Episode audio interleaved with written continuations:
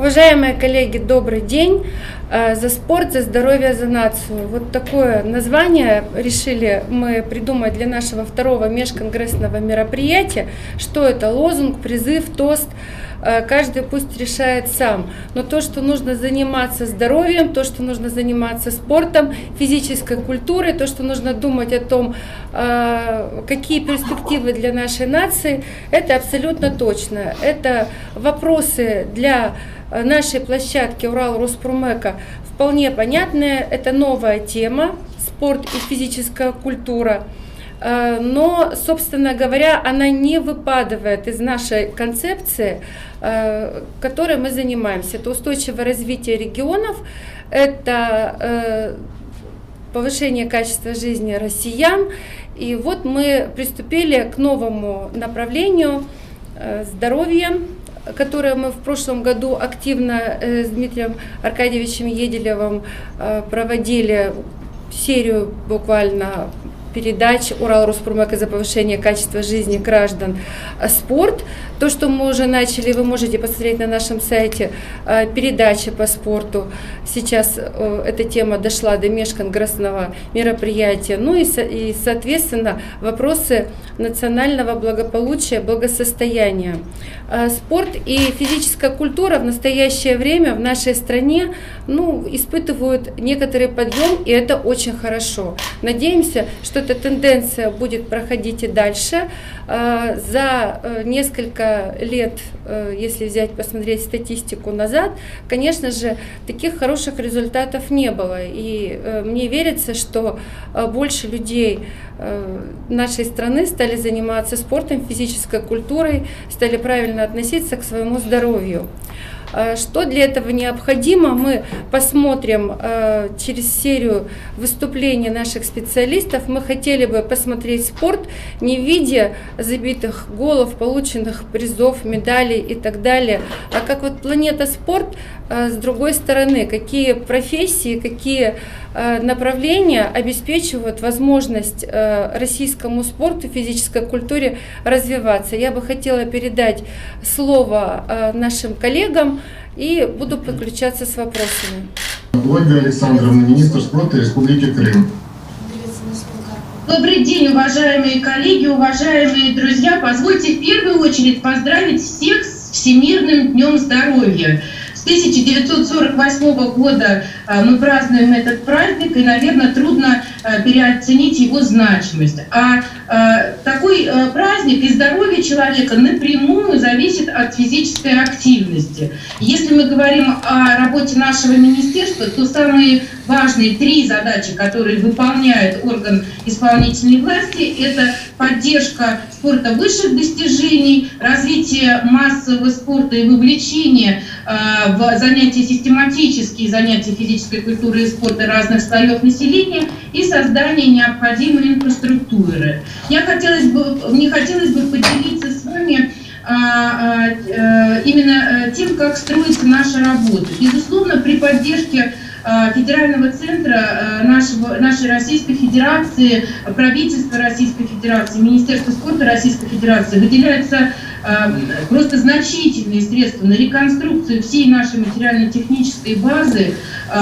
Просто после периода застоя вырастают новые стадионы, новые спортивные центры, чем мы очень гордимся и благодарны, безусловно, за такое участие нашего федерального центра. Помимо этого, для массового занятия спортом только в том году э, по федеральной программе у нас были выделены денежные средства для создания 74 э, площадок для занятий э, ГТО. 90-летний юбилей в этом году празднует комплекс «Готов к труду и обороне». Это наше с вами здоровье, это как раз те люди, которые каждый день систематически занимаются физической культурой и спортом, для того, чтобы им было Э, где заниматься. Вот 74 площадки в том году, в 2020 году и в 2019 году 145 э, таких площадок. Кроме того, для занятий э, э, групповыми видами спорта, мини-футболом, баскетболом, волейболом, в том году было установлено 150 площадок для наших крымчан. И, безусловно, когда создается такая инфраструктура, тогда рождаются новые проекты. Я являюсь сама автором своего проекта, который называется «Километровочка».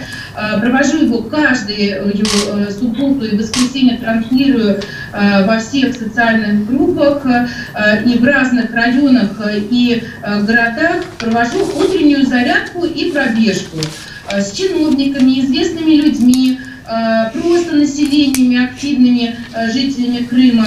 Участниками нашей, э, моей километровочки стал э, даже известный э, спортсмен, заслуженный мастер спорта, продюсер, известный на весь мир Илья Изиславич Авербух. Поскольку именно с Ильей Изиславичем мы просто сломали стереотипы и в Крыму на сегодняшний день развиваем фигурное катание. Причем для того, чтобы это делать все быстро и не тратить время на проектно-сметную документацию крупного Э, дворца спорта, который обязательно будет у нас э, со льдом, э, и строительство, на что идут годы все-таки и большие денежные средства. Илья Изяславич установил быстровозводимый каток, где на сегодняшний день проходит обучение за счет республиканских субсидий 500 детей по таким видам спорта, как хоккей и фигурное катание. И за год работы эм, профессиональных, профессиональной тренерской э, команды э, у нас уже одна девочка, э, фигуристка, участвовала на первенстве среди юниоров по фигурному катанию. И, конечно, этот объект пользуется очень большой популярностью у любителей, у тех людей, которые, как называется, проводят досуг, но тем не менее это наше здоровье, потому что выходные полностью эта ледовая площадка закрыта, и все хотят прийти покататься а, на коньках. А, и кроме того, конечно, мы активно участвуем. Сегодняшнее утро у нас началось зарядки вместе со студентами в нашей, э, в нашей медакадемии нашего Крымского федерального университета и вовлекаем как можно большее количество людей в систематические занятия физкультурой. Ольга Александровна, я благодарю, что вы нашли время принять участие э, у нас в нашем мероприятии. Спасибо вам большое. Я знаю, что э, крымский спорт развивается очень интенсивно. Знаю, что у вас очень хорошо идет работа по возведению различных площадок для детей в школах. Идут ремонты спортивных сооружений. Это просто здорово. И знаю, какой вы активный человек. Километры километровочка, это, конечно, что-то. Я предлагаю вам еще работать и запускать еще какие-то проекты. Э, скажите, пожалуйста, у вас вот на сегодняшний день, вот в ближайших каких-то э, планах массовые мероприятия какие-то предполагаются по спорту, по физической культуре, ну, чтобы вот мы видели, знали, что вся страна знала. Ну, ну, самые массовые мероприятия, которые э, у нас на этот год запланированы, это марафоны, которые буквально у нас начинаются с апреля, и на нашем сайте э, вся информация будет по датам. Это э, всероссийские марафоны, на которые будут регистрироваться и приезжать не только открытые марафоны, на которые могут приехать и принять участие не только граждане Российской Федерации, но и граждане других стран. И, конечно, одно из главных событий, Юлия Владимировна, вы об этом знаете. Это в том году э, мы участвовали в Кавказских спортивных играх э, в Чеченской республике э, как гости. И по итогам фестиваля Кавказских спортивных игр Чеченская республика стала победителем, и право проведения данного фестиваля, который традиционно проводился э, в э, нашем Южно-Федера... в Северо-Кавказском федеральном округе, право проведения передали республике Крым. И в этом году, в сентябре, 26 сентября, просто грандиозное мероприятие будет в нашей республике проходить. Оно трансформировалось из Кавказских спортивных игр в фестиваль культуры и спорта народов Юга России, куда приедут э, э, представители из КФО и ЮФО, спортивные команды, которые будут в этом фестивале принимать участие. Это будет праздник спорта, жизни, оптимизма, на который я всех с удовольствием приглашаю. Большое спасибо. Мы э, немножечко поменяли программу, потому что Ольге Александровне нужно, к сожалению, э, идти выполнять свои дела, э, запланированные как министр спорта и физической культуры, очень много э, обязательств и обязанностей. А, значит, вот сейчас я хотела бы э, предложить сделать включение. У нас есть приветственное слово Карпова Анатолия Евгеньевича, депутата Государственной Думы, президента Союза национальных неолимпийских видов спорта России, 16-кратного чемпиона мира по шахматам. Приветствую участников круглого стола за спорт, за здоровье, за нацию. Спортом люди занимаются сколько живо человечество, столько занимается спортом, и мы можем вспомнить греческие Олимпийские игры, и спорт, конечно, конечно, несет дело мира, понимание между людьми. Мы можем вспомнить, что во время проведения греческих Олимпийских игр прерывались все войны, люди занимались соревнованиями. Э, мы говорим о том, что массовый спорт – это здоровье, здоровье нации. Э, и в последнее время мы ведем программу оживления э, спортивной жизни во дворах. Мы начали устанавливать спортивные тренажеры, снаряды спортивные э, на дворовых площадках. Это очень важная составляющая массового движения спортивного. Конечно, спорт создает, создает основу здоровья, выносливости, э, способствует э, человеку концентрироваться лучше. Вот, в этом плане я могу сказать о шахматах, занимаюсь ими с почти пяти лет, даже раньше научился играть, а в соревнованиях стал принимать участие с 7 лет. И э, в детстве я был болезненным ребенком до 11 лет, но ботвинник, ботвинник меня повернул в понимании шахмат как затратного энергетического вида спорта. Ботвинник убедил меня, что надо заниматься здоровьем, для того, чтобы достичь успехов, нужно иметь крепкие нервы, крепкое здоровье, и э, воспитывать выносливость и э, устойчивость, устойчивость к различным психологическим ситуациям. И вот э, с 11 лет я параллельно с тренировками шахматами занимался спортивными тренировками, и, занимался лыжами, занимался плаванием, большим теннисом, э, гимнастикой, баскетболом. И так получилось, что вот уже скоро мне будет 70 лет – Э, ну, о прошлом можно говорить, с 11 до 70 лет я в больнице провел три дня. Я очень выгодный гражданин России, вот, поскольку на мне по части здоровья государство практически ничего не затрачивало. Не могу не сказать о нашем достижении. Э, мы были последними, кто, э, несмотря на пандемию, проводил соревнования на самом высоком уровне в Екатеринбурге, держались до последнего. И только когда нам сказали, что э, прекращается воздушное сообщение, мы вынуждены были сделать перерыв в турнире претендентов. Но радостная весть, которую мы можем огласить сейчас, 19 апреля в Екатеринбурге будет завершен турнир претендентов. Начинается вторая часть, и к концу месяца мы узнаем имя победителя, который встретится в матче чемпиона мира Карлсона. Я желаю, чтобы наша нация была самой здоровой, самой крепкой и самой долгожительной, так скажем. А, и мы все должны об этом думать. Конечно, молодому поколению нам нужно объяснять э, необходимость занятий спортом, особенно сейчас, когда э, все, все в компьютерах, э, все занимаются гаджетами, айпадами, а, это не очень полезно для зрения, для глаз. Ну и вообще человек, если он посидит час-два, то неплохо делать перебивки какие-то, делать упражнения или вообще пройти, пробежаться. И это все, конечно, будет укреплять наше здоровье. Желаю всем успеха, удачи и здоровья. Мы снова в студии российской газеты. Стерликов Виктор Борисович, президент Всероссийской Федерации оздоровительного ЦИГУН. Э, прошу свой доклад. Здравствуйте, дорогие друзья.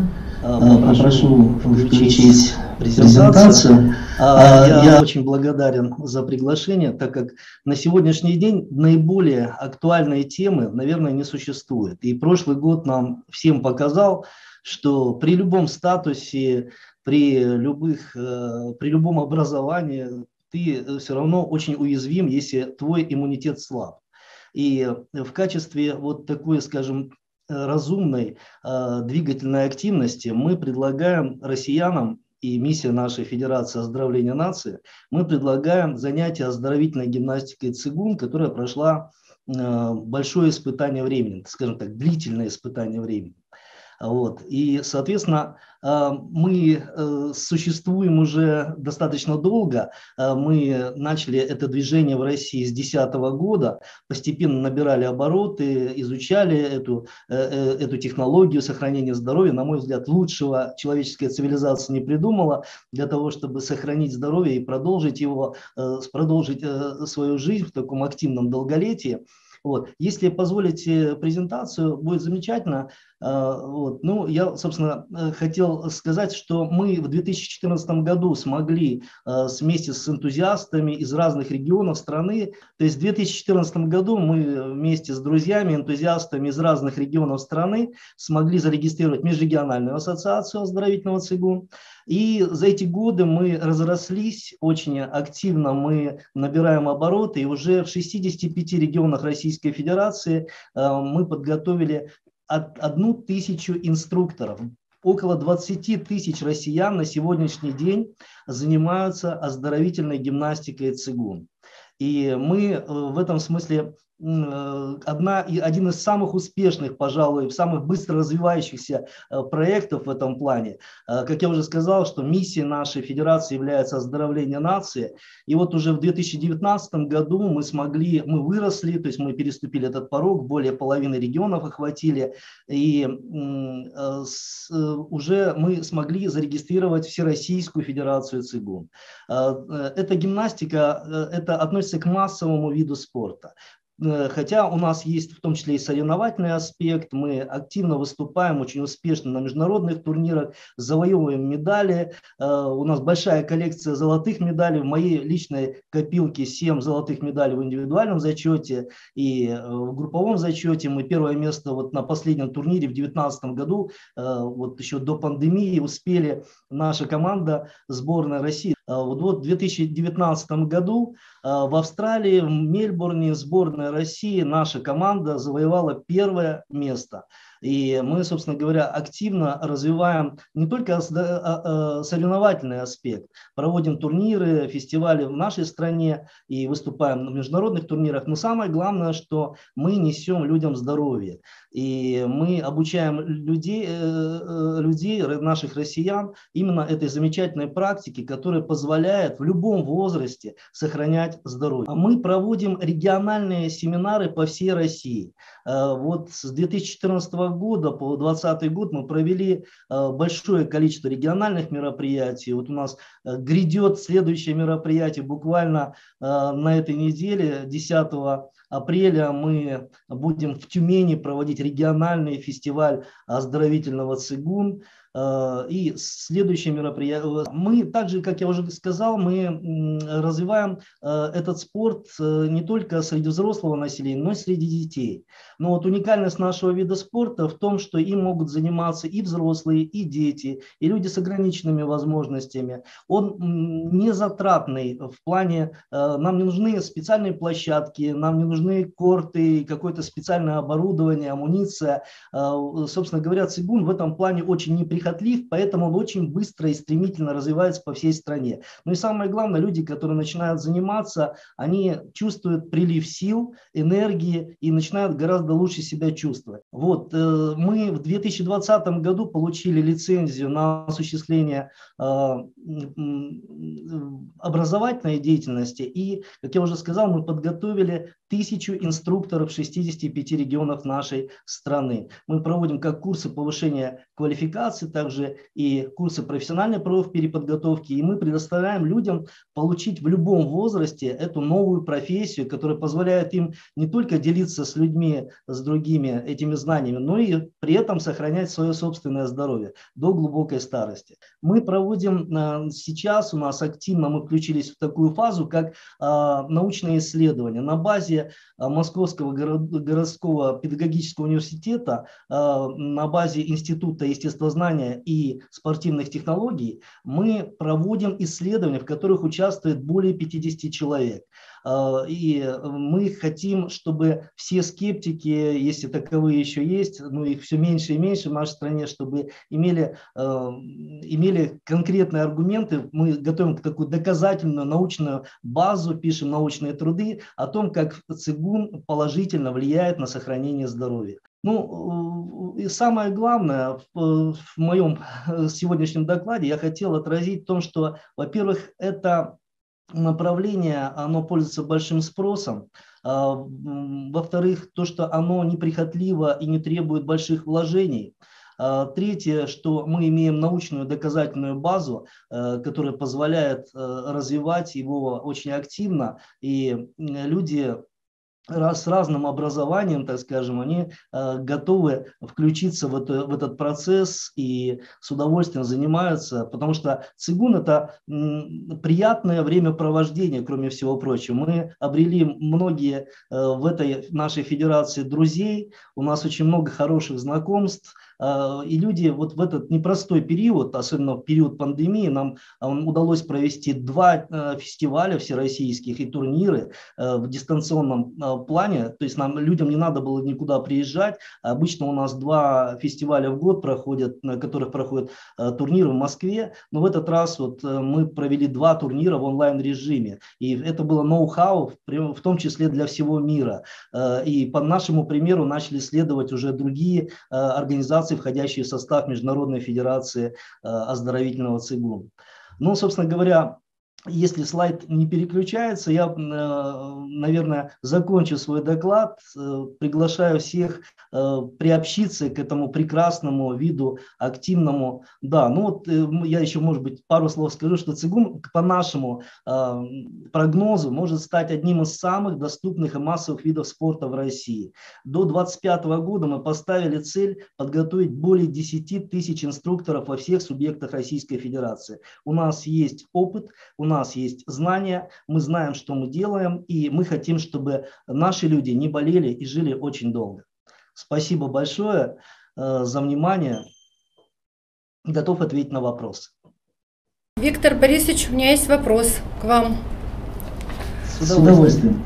Скажите, пожалуйста, вот вы занимаетесь, э, ну, наверное, почти всю жизнь спортом. Э, как вы на сегодняшний день оцениваете перспективы российского спорта и развития физкультурного движения? Ну, ну меня очень радует, да, да, спасибо, большое за вопрос. Меня, меня очень радует, э, во-первых, указ президента, а, как раз, который подвиг сейчас многие организации, структуры официальные поддерживать всячески э, все такие начинания, подобные нашим. И я абсолютно убежден, что если темпы мы не будем снижать, то буквально вот до, э, ну вот у нас ближайшие перспективы, я вам сказал, до 2025 года, по крайней мере, о нашем направлении. До 1935 года мы поставили перед собой задачу в 85 регионах создать филиалы нашей организации, подготовить инструкторов, чтобы вся Россия была охвачена этим оздоровительным движением нас э, такой вид спорта, что не требует сильно много материальных активов для того, чтобы заниматься. И со стороны государства, и со стороны тех, кто хочет заниматься э, оздоровительным цугун. Но все-таки у вас есть какие-то смежные э, специальности, которые привлекаются для продвижения э, оздоровительного цигун? Кто вам нужен еще, кроме спортсменов? Да, да конечно. конечно. На самом деле, как я уже сказал, что это э, уникальный спорт, вид спорта, э, который включает в себя прежде всего оздоровительный аспект. То есть, ну, не секрет, что э, спорт высших достижений большого здоровья чаще всего не дает, а наш вид спорта, он прежде всего основной фокус на оздоровлении. То есть наш главный результат – это здоровье, это хорошее самочувствие. Э, и, э, естественно, и сейчас подключаются люди из других видов спорта. Э, вот у нас есть ребята, которые занимаются там и боевыми искусствами, и другими видами спорта, и артисты балета, творческие люди включаются в этот процесс, потому что не хватает энергии людям. То есть они работают на износ, и вот эта практика позволяет очень хорошо восстанавливаться. Это и реабилитация, и профилактика. Мы очень активно работаем среди э, людей, э, скажем так, старшего поколения. Вот такие проекты, как «Московское долголетие» и аналогичные проекты в разных регионах. Наши инструкторы работают в них очень активно, и большое количество людей охвачено. Спасибо. Спасибо. Хочу как, как известно, одним из фундаментов пирамиды здорового жизни является спорт массовый и спорт студенческий. Вот студенческий спорт – это отдельная, огромная, наверное, тема, поскольку это и а, образ жизни, и массовость, и также награды, чемпионы на универсиадах летних и зимних. И я бы с удовольствием предоставил слово ректору Южно-Уральского государственного университета Шестакову Александру Леонидовичу который нам об этом подробно расскажет. Университет целенаправленно занимается развитием спортивной инфраструктуры. Вот Цигуну хорошо, ему ничего не надо. А когда мы развиваем большое количество спортивных направлений, нам нужно много. Поэтому значит, университет создал в течение длительного времени значит, два спортивных комплекса. Первый спортивный комплекс включает в себя бассейн олимпийского класса, крытый легкоатлетический манеж, два теннисных корта, 10-метровый скалодром, зал фитнеса и групповых программ, тренажерный зал Олимпия, это вот мы видим спортивный значит, бассейн, а, можно следующий слайд показывать, значит, детский спортивный клуб Олимпик, а, значит, вот, все залы оборудованы ультрасовременным инвентарем. Второй спортивный комплекс, полистать, пожалуйста, как бы его слайды. 4000 квадратных метров, э, значит, э, здесь э, специализированные спортивные залы бокса, тяжелой атлетики, борьбы, волейбола, баскетбола, аэробики, настольного тенниса. Вообще университет для студентов поддерживает 29 видов спорта. В настоящее время мы начинаем развивать 30 вид спорта, практическая стрельба учитывая международную обстановку, для России это очень важный вид спорта, и у нас есть здесь тоже уже есть первые успехи.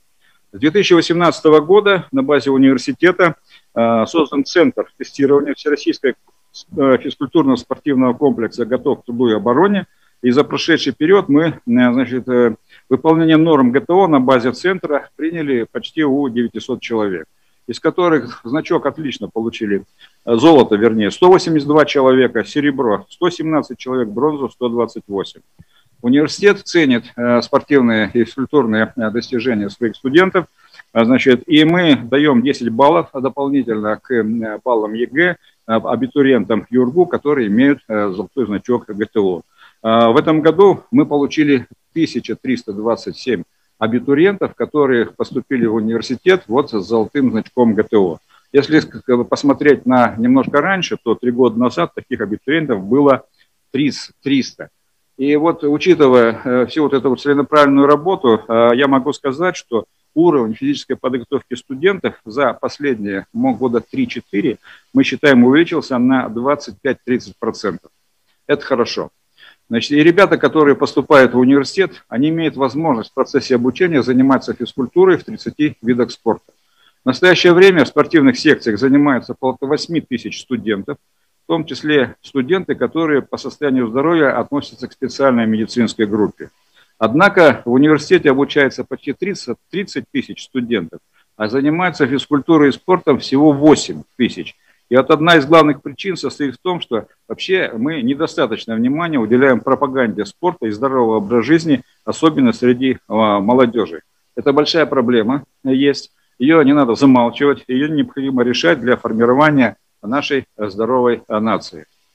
А кроме того, что мы спортом и физкультурой занимаемся со студентами, Южноуральский государственный университет готовит специалистов в области физической культуры и спорта. Это происходит в Институте спорта, туризма и сервиса по шести направлениям. И неотъемлемой частью учебного процесса является проектное обучение. Это новая форма обучения, которая обычно присутствует в инженерном образовании, но Институт спорта он у нас один из лидеров, я бы сказал, и в научной составляющей. Вот он эти программы внедрил в проектное обучение специалистов по физической культуре и спорту. Ну, вот такие я приведу несколько примеров. Цифровое моделирование спортивных локомоций. Локомоции, как мне объяснили, это движение. Цифровое моделирование старта. Эти проекты ориентированы на обеспечение оптимальной биомеханики движений, а значит, и студенты, которые изучают э, спортивные дисциплины, значит, будут потом тренерами и физкультурными э, специалистами, они вот э, в этом плане будут прекрасно подготовлены. Значит, еще один вариант – Э, значит, система мониторинга осанки положения сидя у младших школьников. Это очень важная проблема для здоровья наших младших школьников. И университет создал такую систему, которая позволяет оценить, э, значит, как ребенок сидит, почему, как нужно исправить на основе системы сенсоров, которые встроиваются в э, школьное оборудование. И мы тоже считаем это весьма полезным. Все эти проекты реализуются совместно с Министерством фактической культуры и спорта Челябинской области. У нас с ними здесь длительное такое конструктивное сотрудничество. За последние пять лет мы подготовили 480 специалистов в области физической культуры и спорта, из них 170 магистров. Это достаточно высококвалифицированные специалисты, и все наши выпускники работают по специальности. Значит, ну, естественно, занимаясь образованием, мы не можем обойти составляющую, связанную с наукой. И за последние пять лет у нас защищено по спортивному направлению три докторских и три кандидатских диссертации. Значит, получено 8 патентов на изобретение. И Институт спорта, туризма и сервиса, вот вы видите на экране журнал, он выпускает журнал «Человек, спорт, медицина», в редакционном совете которого работает 26 ученых из России, Франции, Великобритании, Германии, США, Словакии и ряд других стран. Журнал входит в перечень изданий ВАК по э, защитам диссертации по направлению физической культуры и спорта. И он э, входит в третий кварталь э, базы данных СКОП. Для спортивного журнала это достаточно как бы, высокий уровень. И по данным базы данных Скопус, Институт спорта, туризма и сервиса ЮРГУ занимает первое место среди российских организаций по количеству публикаций в области спортивных э, наук. Значит, мы также ведем серьезные проекты в области физической культуры и спорта. Я могу назвать несколько. Это проект разработка интеллектуальной системы управления для силовых спортивных тренажеров с изменяющейся нагрузкой на основе сервопривода. Вот вы видите, все спортивные тренажеры – это э, железо, которое тягают как бы, э, люди. Значит, мы занимаемся интеллектуальными спортивными тренажерами на основе э, технологий искусственного интеллекта, где нет вот этих железяк. Значит, самое все э, работы, значит, управления э, процессом Э, ведется на основе э, управления сервоприводами этого тренажера. И этот э, проект ориентирован на то, чтобы он будет адаптирован к человеку, который занимается значит, совершенствованием своего здоровья значит, и будет достаточно эффективен. Мы также занимаемся комплексной оценкой и мониторингом состояния одаренных спортсменов Челябинской области. Эта работа проводится вместе с Челябинским представительством Сириуса – а, мы занимаемся персонификацией и профилактикой неинфекционных заболеваний, заболеваний при помощи экспресс-диагностики, также с Министерством э, здравоохранения Челябинской области. Значит, вот это не все проекты, у нас проектов достаточно гораздо больше. Э, вот. И э, если мы занимаемся спортом, если мы занимаемся наукой, если мы занимаемся образованием, естественно, мы должны иметь какие-то успехи. С точки зрения спортивных достижений я могу сказать, что мы э, заняли второе место в зимней универсиаде в 2020 году, наш университет. Но э, у нас достаточно много э, вот, э, побед и призеров э, значит, спортивной э, э, тематики в нашей стране, но я хочу отметить международные э, результаты. У нас за последние годы, значит, 20 год, Гран-при Азии по стрельбе из лука, Кубок мира по кикбоксингу, золотая медаль, значит, самбо в Анапе – а, мастер спорта а, стал серебряным призером международного турнира по боксу в Китае. Чемпионат мира среди юниоров по спортивному ориентированию, золотая медаль, 20 год в Швеции. Команда спортивная университета по баскетболу, победитель международных студенческих соревнований значит, в Хорватии. Зимние Олимпийские игры э, значит, в Хинчане, 18 год. Наша студентка э, Ничаевская э, взяла бронзу Э, в эстафетной гонке, лыжной гонке. Причем она бежала последний этап, самый тяжелый и самый ответственный. И я хотел бы отметить э, хоккеистов. Хоккей – это наш вид спорта, челябинский вид спорта. Значит, вот, и команда политехник у нас ей 75 лет. Она прошла с университетом девальвации, деноминации, перестройки, все вот эти проблемы, и каждый год она продолжала э, совершенствоваться. И вот в 2018 году в Словакии, э, значит, на Кубке мира по университетскому хоккею, значит, студенческая команда страны э, значит, заняла первое место, а пятерка, первая пятерка была из нашей команды политехники, главный тренер тоже был, значит, тренер нашей команды политехники. Поэтому мы любим спорт, мы считаем его очень важной составляющей нашей жизни. Нет спорта в университете, это не университет. И ежегодно мы в мае Институт спорта, туризма и сервиса значит, проводит такой масштабный праздник ЮРГУ спортивный вуз. Вот здесь вот мы видим, значит, на стадионе около нашего университета губернатор э, Челябинской области, вот забег, значит, там легкоатлетическая эстафета, она у нас будет 52-я, значит, в этом году. И обычно сюда приходят э, болеть и не только, э, значит, наши студенты и преподаватели, значит, приходит весь город, и обычно количество участников достигает 2700 человек. Вот таким образом мы живем и любим спорт, стараемся реализовывать и развивать его. И я хотел бы отметить то, что у нас скоро День Победы. Значит, Южноуральский государственный университет имеет военный учебный центр – один из лучших в стране, там 7 военно-учетных специальностей, и все, кто туда поступает, проходят через спортивное тестирование. Я могу сказать, что сегодня значит, мы выставляем три коробки, три парадных роты на параде. 9 мая значит, в нашем гарнизоне они не портят парад. Все, кто идет на военный э, факультет, это крепкие ребята типа гренадеров. Поэтому значит, э, э, спорт значит, будет у нас развиваться, и наука спортивная также. Спасибо большое. У меня вопрос есть к вам, Александр Леонидович. Вот смотрите, как мне кажется, человек, который занимается любым видом спорта, он э, каким-то образом, наверное, выстраивает своей э, модели, свою модель в голове и видит мир как 3D. А человек, который не занимается спортом, у которого сниженная физическая активность, он, наверное, не совсем себя хорошо воспринимает в пространстве, до конца не понимает, что он может и что умеет. В связи с этим у меня вопрос. А как вы оцениваете физическую активность и возможность заниматься спортом студентов – и их умственную активность. Вот э, влияет ли физика на лирику? Э, Все в мире взаимосвязано, поэтому, значит, и мозги, и физическое состояние, оно влияет друг на друга. Я могу привести собственный пример. Значит, у нас э, в университете мы считаем, что самый лучший способ управления – делай как я, а не делай, как я сказал. Значит, вот я когда закончил вуз, у меня заболело сердце.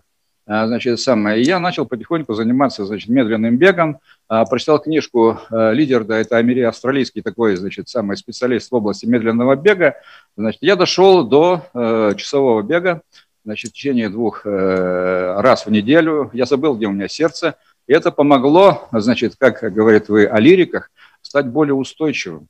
Поэтому то, что, значит, наука, она требует большого здоровья на самом деле, значит, крепкого здоровья и крепких нервов. В результате это помогло мне вовремя защитить диссертации, вести крупные проекты, поэтому э, я глубоко уверен в том, что значит, вот, э, физическая культура и спорт абсолютно важна для того, чтобы мы были успешны во всех областях. У вас очень хорошо в вашем университете с удаленной формой образования, с дистантом. Все, что касается спортивных дисциплин, разработаны ли у вас какие-нибудь удаленные способы обучения студентов? Коротко, если да, можно. Да, это у нас есть. Более того, мы сейчас работаем в университете над созданием МУКов, массовых открытых онлайн-курсов. Вот рядом со мной директор Института спорта и туризма Вадим Викторович Черлих, который мы сейчас общались о том, что у нас на выходе вот такой массовый открытый онлайн-курс по правильному занятию физической культуры с видеоматериалами, с дополненной реальностью. Значит, я думаю, что в течение полугода мы его завершим и э, выставим на общую а, платформу вот этих открытых курсов. Для того, чтобы э, люди могли заниматься спортом, необходимо помещение, где это происходит. Соответственно, фоки, бассейны, стадионы. Сейчас, э, по крайней мере, в Москве, в крупных городах, как грибы после дождя, стали появляться суперсовременные спортивные объекты. И просто любопытно, а, какие тренды сейчас в этом направлении, по крайней мере, в нашей стране. Я думаю, что на этот вопрос нам лучше всего ответит Андрей Владимирович Боков, народный архитектор России. Ну, позвали меня сюда по понятной причине. Я занимался как раз тем, что принято э, именовать материально-технической базой спорта. И э, имея прямое отношение к появлению прежде всего в Москве целого ряда крупных, крупнейших спортивных объектов и объектов э, массового спорта, относящихся к тому, что мы называем физической культурой. Построил десятки э, ледовых площадок, спортивных залов, э, ванн, бассейнов и так далее. Так что имеет достаточно полное представление о том вообще, что, что в мире происходит. За 30 лет последних действительно произошли радикальные, кардинальные изменения в этой сфере. Самые решительные, наверное, из тех, которые вообще можно себе представить. Но прежде всего мы стали свидетелями поляризации. Поляризации э, спорта высоких достижений, ее материально-технической базы, или его материально-технической базы, и базы физической культуры. То есть то, что у нас было, в общем, интегрировано, смешано, я помню прекрасно, что, в общем, все это было доступно. Большие стадионы, э, секции, в которых тренировались и чемпионы, и просто приходили ребята с улицы, все это, все это было перемешано. Сегодня Сегодня поляризация это очевидно. Спорт уходит под крышу. Мы уже слышали об этом, мы видим большинство фотографий, которые здесь демонстрируются. Все это, в общем, свидетельствует о том, что спорт уходит под крышу. По двум причинам. Это вопросы климата, вопросы экологии, вопросы более сложного технического оснащения спорта мы становимся свидетелями появления новых видов. Помимо олимпийских видов, сами олимпийские программы, видите, постоянно расширяются, появляются новые виды. Она была законсервирована в какой-то момент, олимпийская э, программа. И вот сейчас значит, она прорывается, она становится более-более лояльной, более терпимой э, к новым видам спорта. Эти новые виды спорта требуют новых принципиально, в общем, э, новых обеспечений технологического, новых, новых сооружений и так далее, и так далее. Новых правил, разработки этих правил. Эта работа весьма и весьма интенсивно идет. Меняется э, характер спорта и физической культуры за счет интеграции, за счет слияния с рекреацией. Мы все это, все это видим с вами, мы все это ощущаем в той мере, которой раньше, раньше не происходило. Э, технологизация спорта происходит. Даже самые, казалось бы, незатейливые виды спорта, просто бег, они требуют сегодня специальной обуви, специальных кроссовок. И эти кроссовки разрабатываются, и мы знаем, в общем, э, сколько, сколько сил, сколько, так сказать, на это уходит, в общем, э, усилий крупнейших компаний, крупнейших фирм. И какое идет соревнование, соревнование, вот цифровизация, конечно. Цифровизация э, практически сопровождает сегодня спорт. Проникает в спорт, меняет его лицо, меняет его наполнение и ведет к тому, что э, называется, в общем, кастомизация спорта. Вот мы об этом слышали, о том, что вот э, в перспективе каждый из нас будет, наверное, иметь какую-то индивидуальную программу, если он занимается спортом, свой собственный тренажер, и этот собственный тренажер будет его лишь, так сказать, спортивное поведение, его спортивную жизнь регулировать, формировать, создавать и так далее. Э, спорт приближается к месту проживания, к месту работы, учебы и так далее. Если в свое время, я помню, мне приходилось через всю Москву значит, ездить в течение достаточно длительного времени, все, сегодня другая тенденция, чрезвычайно обнадеживающая тенденция, э, когда в вашем доме, рядом с вашим домом, где-нибудь на крыше, еще появляется бассейн, появляется фитнес-центр, появляется зал с тренажерами и так далее, и так далее. А, последние годы, последние годы э, дали чрезвычайно много национальному спорту, и не только национальному спорту, строительство арен, прежде всего в связи с Олимпиадой Сочинской, в связи с Мундиалем, изменило в значительной степени лицо города. Это, это классное сооружение, это высокотехнологичное сооружение, сооружение, которое действительно сформировали лицо города, стали знаковыми, стали печататься на открытках, запоминаться, стали предметом гордости. Это очень важно, это очень важно. Принципиально меняется качество, конечно, материально-технической базы. То есть в сравнении с тем, что было 30 лет, это принципиально иная база. Принципиально. Она гораздо более комфортная, гораздо более человечная, она гораздо более совершенна, разнообразна и так далее. Все это есть. Э, бизнес пришел, того, чего не было в свое время. Бизнес пришел, создал новые типы объектов, это фитнес, это все то, что, в общем, связано с таким коммерческим спортом. И этот коммерческий сегмент развивается весьма, весьма успешно, э, за собой приглашая и спорт, спорт массовый, спорт доступный, спорт муниципальный, который, который э, нуждается в поддержке государственной. Ну что, что мы не успели? Ну, мы собирались, и об этом было много раз заявлено, построить у себя Формулу-1, построить национальный теннисный центр, построить, наконец, легкоатлетический стадион. Ведь, к сожалению, в общем, большинство арен, которые мы, э, мы сделали сейчас, они без беговых дорожек, то есть для проведения легкоатлетических соревнований, которые когда-то были чрезвычайно популярны, они, в общем, не так, не так подходят, мягко говоря. Страна нуждается в своей легкоатлетической арене. Потому что популярность, к сожалению, этого вида спорта напрямую зависит от э, того, в общем, как спорт высоких достижений себя чувствует. Он не может успешно развиваться без, без центров подобного рода. Э, неравномерная доступность, конечно. Неравномерная доступность к спорту, к спортивным базам, к возможностям такого рода. Это то, что нам необходимо преодолевать сегодня. Деревня, сельский, сельский спорт, вообще говоря, 25% может даже больше, в общем, наших соотечественников живет, живет в деревнях, и деревенский спорт нуждается в особой поддержке. Э, люди, которые тратят достаточно времени и сил э, в связи с э, такими физическими нагрузками на своей работе, нуждаются в своих видах спорта, в своих формах отдыха, восстановления и нуждаются, возможно, даже в большей степени, чем кто бы то ни было. Сегодня больше обеспеченными оказываются жители городов, больших городов прежде всего. И вот это неравенство мы должны всячески преодолевать. Как это делать, нам понятно. Нам понятно, и нам было бы больше понятно, если бы мы восстановили, наконец, то, что называется научным знанием э, научным знанием, которое сопровождает появление вот этих самых, вот этой развитой, совершенной, более адекватной, более релевантной материально-технической базы. Были в Советском Союзе замечательные научно-исследовательские институты, в которых я работал, я их помню хорошо, работали мои коллеги, был спортпроект.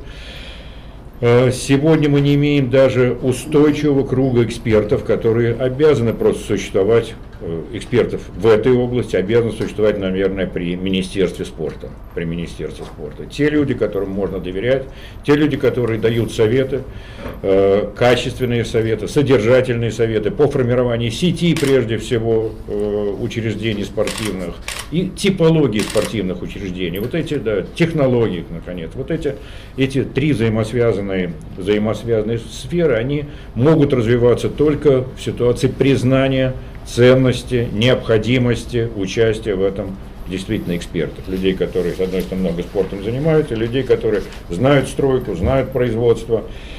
И их сотрудничество, их сотрудничество прежде всего вместе с органом исполнительной власти, каким является Минстрой, на мой взгляд, является принципиальной и важнейшей историей. И эта работа должна вестись постоянно. Э, в свое время в составе каждого генерального плана была система э, или сеть спортивных сооружений. Значит, надо возвращаться к этой практике, надо возвращаться к тому, чтобы осознавать, в общем, как это все устроено. Нам надо иметь нормальную совершенно информационную базу в отношении значит, э, того, что мы имеем, чем мы располагаем. И акцентировать, конечно, наши усилия прежде всего на э, муниципальном спорте, на социальном спорте, на э, том спорте, который доступен, на том спорте, который должен финансироваться и поддерживаться прежде всего властью. Потому что бизнес, он себя чувствует достаточно комфортно, он и так выживет и э, достаточно успешен уже сегодня.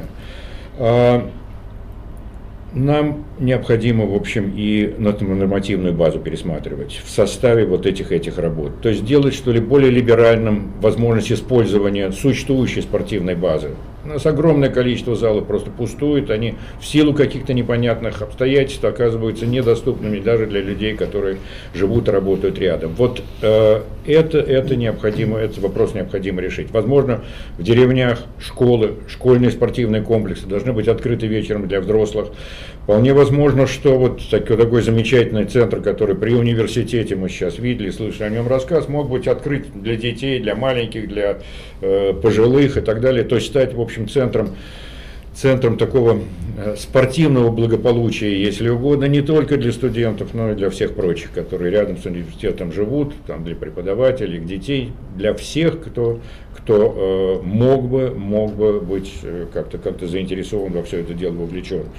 Э, что, какие вопросы необходимо решать еще, конечно, это ранний старт, детский. Чем раньше дети будут вовлечены в эти практики, чем раньше маленький ребенок почувствует интерес к движению, к спорту, к соревнованию, к каким-то каким другим действиям этого характера, тем успешнее он будет э, всю свою жизнь, тем он ближе будет связан с спортом, тем меньше будет этой отчужденности, ну и так далее, и так далее. То же самое касается пожилых. Вот эти два, два контингента, две категории людей – те категории, на которых нам необходимо обратить максимальное внимание. Пожилые должны быть вовлечены, в общем, в эту жизнь. Пожилые, маломобильные и так далее. Это те, которые, возможно, в большей степени, чем кто бы то ни было, нуждаются в нормальной двигательной активности. Э, есть технические вопросы, которые опять-таки не могут решаться без участия экспертов. Ну, есть такая проблема, в частности, значит, там, белых слонов. Это то, что делать с этими огромными, роскошными совершенно спортивными аренами, футбольными аренами в частности, как сделать их коммерчески эффективными. Это тот вопрос, на который должны ответить прежде всего, прежде всего люди науки, люди, которые в состоянии анализировать, в состоянии делать какие-то какие выводы, видеть будущее, которые знакомы с опытом, изучают этот опыт отечественный, зарубежный, зарубежные и так далее. Это серьезный вопрос. Сегодня, сегодня в прошлое, судя по всему, уходят торгово-развлекательные центры. Постепенно, не сразу, но это происходит. По крайней мере, в Китае и Корее они закрываются. То есть интернет-торговля вытесняет, вытесняет эти центры, в общем, из жизни, из практики. Они не нужны, они не пользуются популярностью и спросом. Давайте туда мы вернем, туда принесем спор. Давайте мы там создадим, создадим эти фитнес-центры, давайте мы там создадим эти залы, давайте мы вернем жизнь в эти, в эти пространства вот ценой, ценой э, популяризации и активизации спорта и спортивной жизни. Вот то, что хотел вам сказать, и то, что считаю необходимым в ближайшее, в ближайшее время. Э, очень интересное выступление.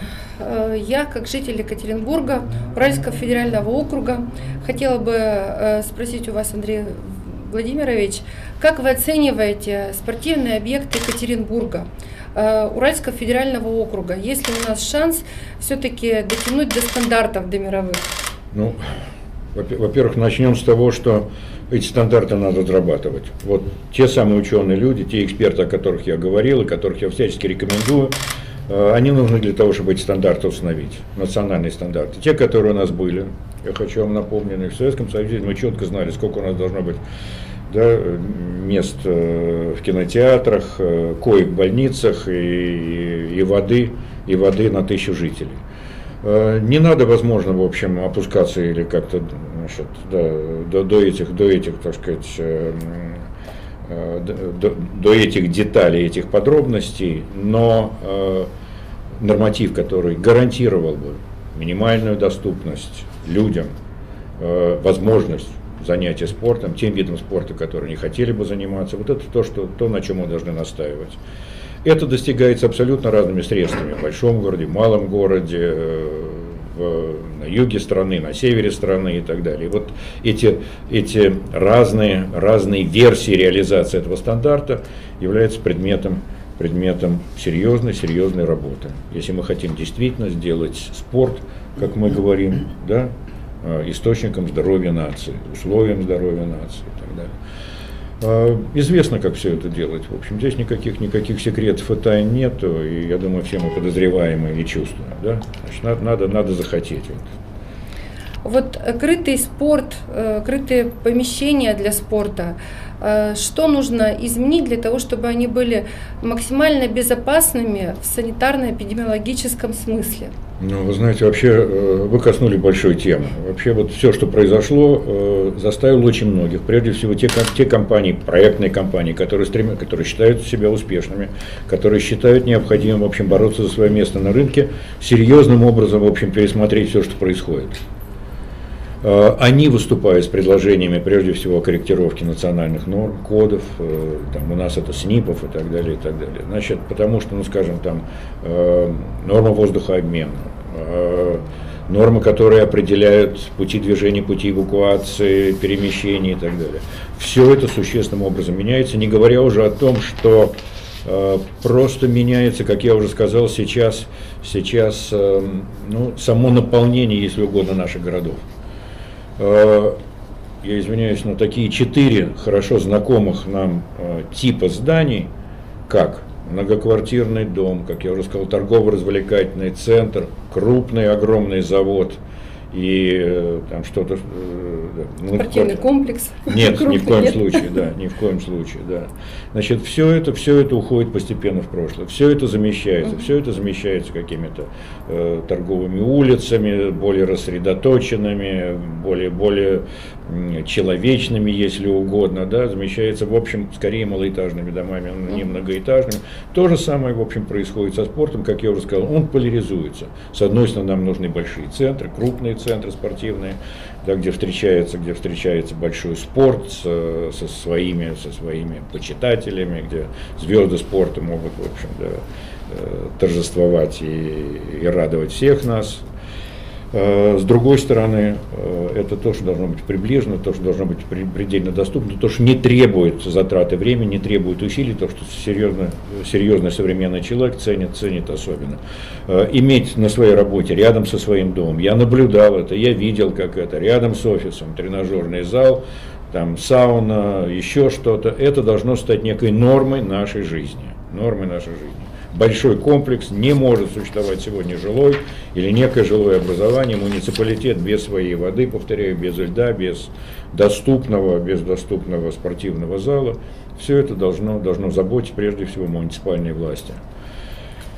Это повод, кстати, вот для того, что мы называем значит, частно-государственное партнерство, частно-государственное сотрудничество. Я думаю, что оно должно быть как-то специальным образом поддержано в рамках национальных проектов. То есть для этого есть масса возможностей. Но эти возможности должны еще раз сопровождаться усилиями экспертов, усилиями профессионалов, усилиями грамотных людей, которые, в общем, позволяют не тратить пустую деньги. Ну вот я и предлагаю, чтобы мы на нашей площадке ча- чаще обсуждали вопросы спорта. Требуется экспертная поддержка в том числе. Думаю, что будем продвигаться и дальше. Спасибо. Спорт без медицины, наверное, это на сегодняшний день уже невозможно. Слушаем вас. Спасибо большое, уважаемая Юлия Владимировна, за, в первую очередь, организацию этого круглого стола. И э, хотел бы сказать, что Юлия Владимировна многое делает для спорта. Эм, и э, хочу напомнить, что вы, Юлия Владимировна, еще и руководитель, если не ошибаюсь, уральского филиала Федерации национальных и неолимпийских видов спорта. Правильно понимаю? Союза. Союза. Да. Извиняюсь, Союза.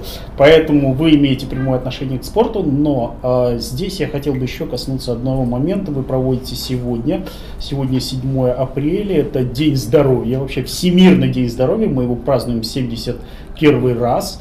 И знаете, какая удивительная ситуация, который, с которой я сегодня столкнулся? Я сегодня разговариваю с э, ну, выдающимся спортсменом, одно, одним из э, руководителей, вице-президентом федерации, и он меня поздравляет с Благовещением, я его в ответ поздравляю с Днем Здоровья, и он говорит, а я не знаю, что это такое.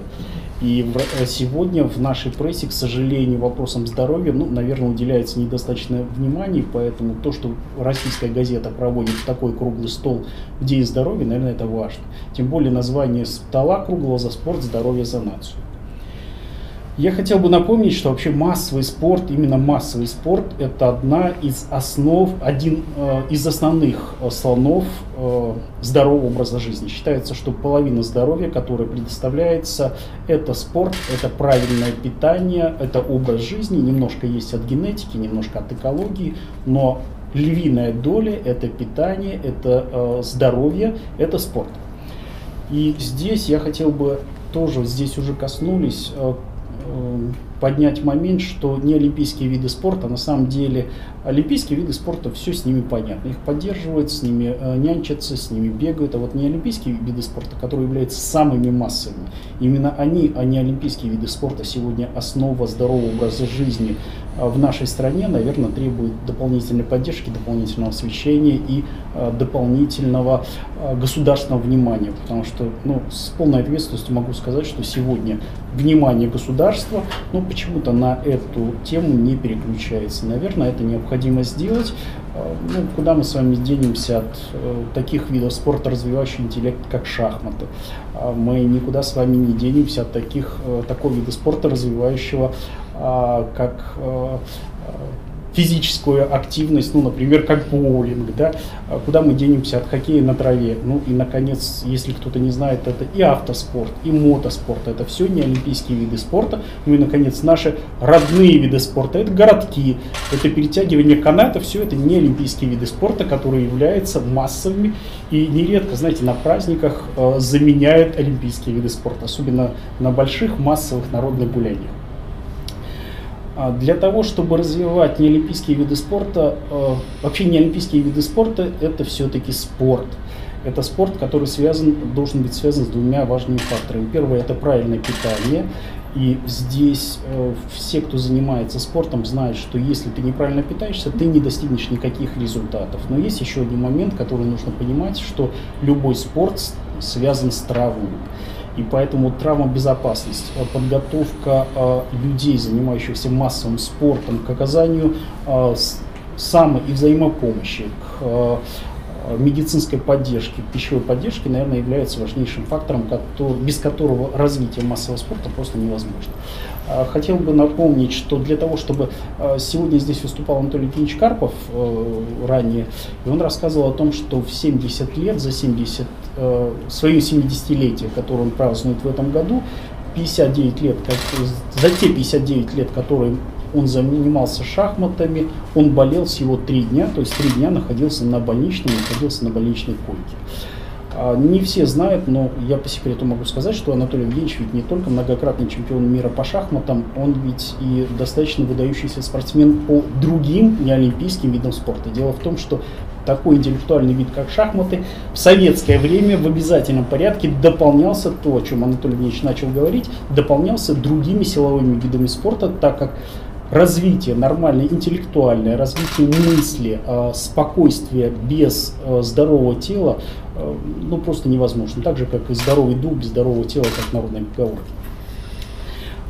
Анатолий Евгеньевич создал в рамках поддержки массового спорта то, что здесь Андрей Владимирович говорил, что необходимо обязательно э, вопросы э, научной интеллектуальной подготовки, создал в МГУ центр, называется Биомед, Центр прикладной медицины и пищевой безопасности, который занимается в том числе и спортивной медициной.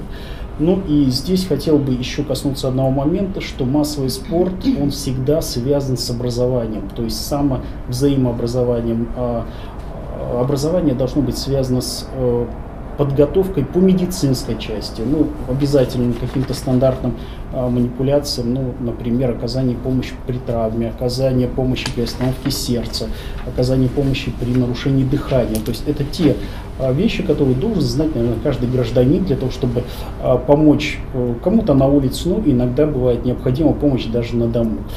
И вот здесь важный фактор, э, сегодня организатором э, этого круглого стола является международная э, площадка прямого диалога Урал Роспромека.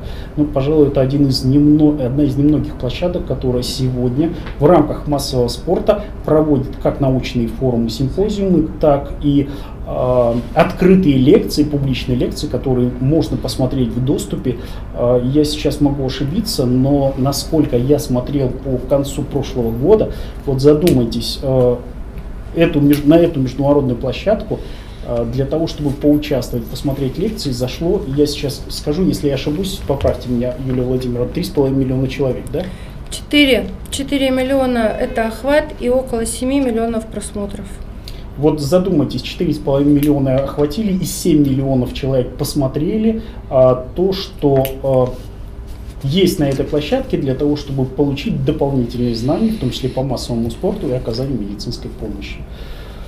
Доклад закончил, готов ответить на возникшие вопросы.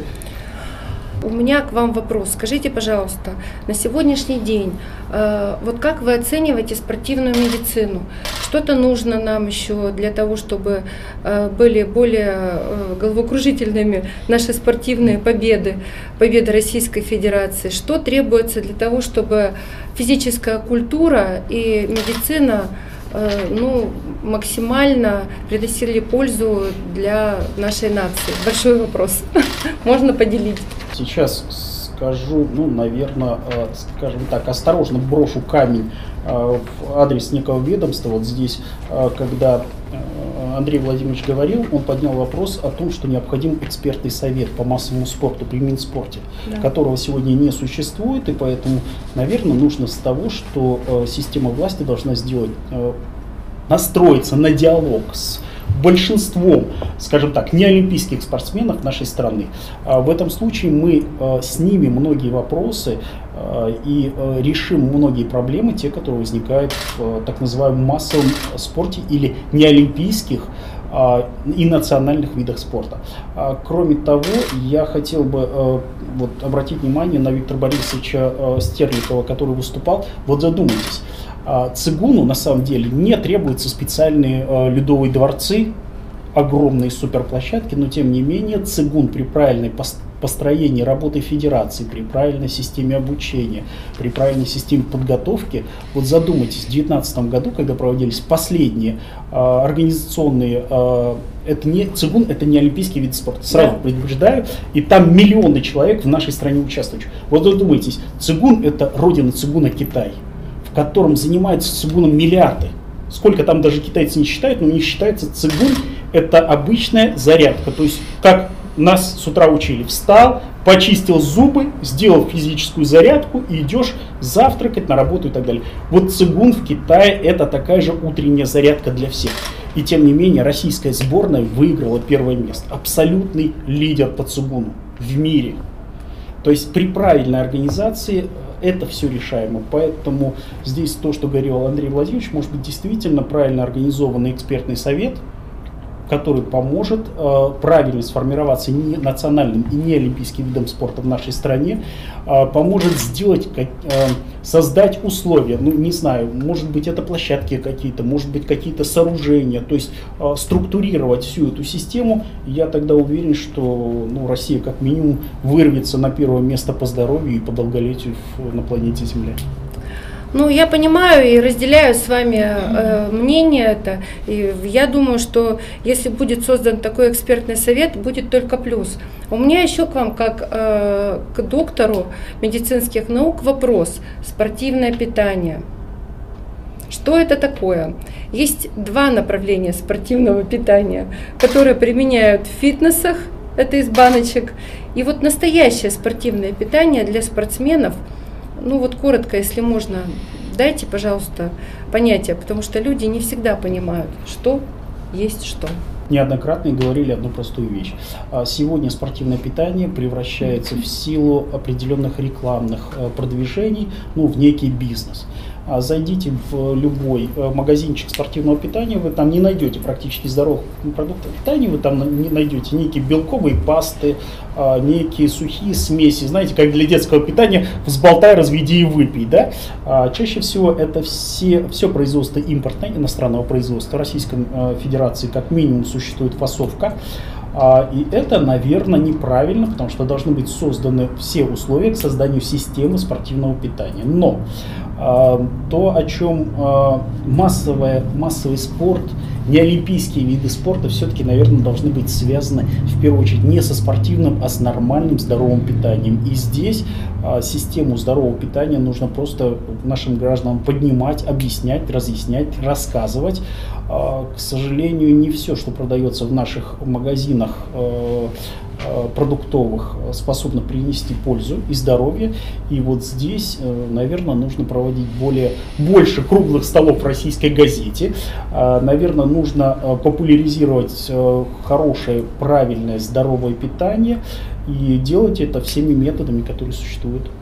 Скажите, а вот есть на Урале филиал Союза национальных и неолимпийских видов спорта, который, насколько я понимаю, сегодня объединяет э, национальные, национальные неолимпийские виды спорта. Могу опять немножко ошибиться, вы меня поправите, 49 видов спорта, то есть больше, чем олимпийских. Это правильно я говорю, да? Ну, у нас много. У нас на Урале даже еще больше неолимпийских видов спорта представлено на самом деле. А, само наше отделение, оно очень молодое, с конца октября прошлого года, поэтому мы еще немного сделали. Но оно растам делает. То есть оно, оно собираем, делает... мы, да. мы вовсю работаем над тем, чтобы продвигать, э, популяризировать, популяризировать э, идеи спорта, физической культуры в массы э, и, соответственно, поднимать национальные неолимпийские виды спорта. Даже здесь у нас все наши спикеры, которые на сегодняшний день присутствуют, все так или иначе занимались спортом. Я вот, например, знаю, что наш народный архитектор Андрей Владимирович Буков был боксер. Причем очень серьезный. А вы, Дмитрий Аркадьевич, занимались самбо, да? А, не олимпийские, все не олимпийские виды спорта. А рядом со мной сидит Елена Дмитриевна, которая э, занималась легкой атлетикой. И, наверное, все, кто с другой стороны э, экрана, это еще наши спикеры, э, все занимались видами, определенными видами спорта. Все люди спортивные, поэтому о спорте мы можем говорить. Специально это сказала, ну, чтобы не думали, что вот сидим мы тут такие важные, рассуждаем о спорте, а о спорте ничего не понимаем. А скажите мне, пожалуйста, а вот э, какую помощь финансовую, административную, аппаратную государство сегодня оказывает уральскому филиалу или уральскому отделению э, Союза национальных и неолимпийских видов спорта. С учетом того, что это самое массовое спортивное направление, самое большое количество э, людей, занимающихся, самое большое количество спортивных федераций, которые существуют вообще, ну, наверное, на планете Земля. Мы работаем над этим пока. Но пока ничего не дают. Пока ну, работаем. Вообще, я должен сказать, что, конечно, это, это, это несправедливо. Если вы вспомните телевидение Японии, сумо, Америки с бейсболом и с американским футболом, Футбол американский. конечно.